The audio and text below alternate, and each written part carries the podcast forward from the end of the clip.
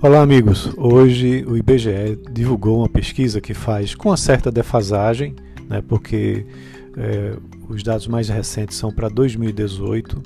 Infelizmente, não temos ainda 2019, então isso é no período antes de Bolsonaro é, assumir o governo e pega aí o período 2014 até 2018 de crise econômica e de recuperação.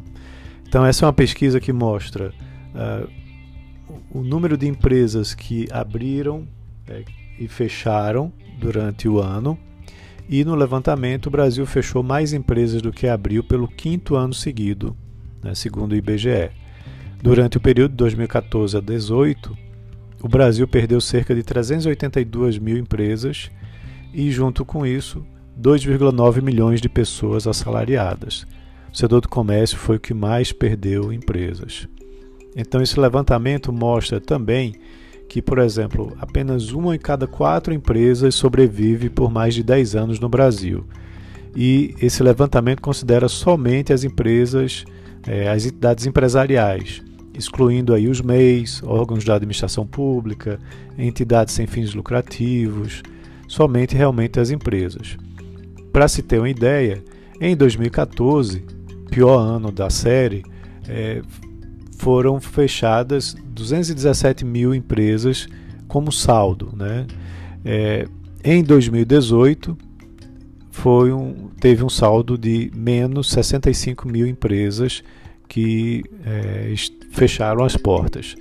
Né? Para se ter uma ideia, é, foram 697 mil novos negócios abertos em 2018, enquanto que 762 mil é, empresas encerraram suas atividades.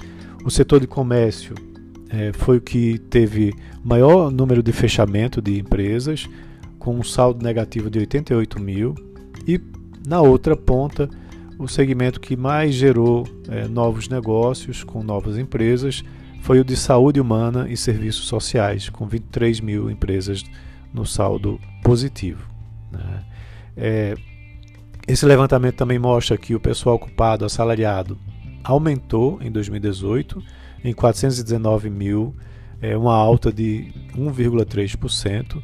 Isso é importante, mas é um contingente é, que veio das empresas sobreviventes, não das empresas novas.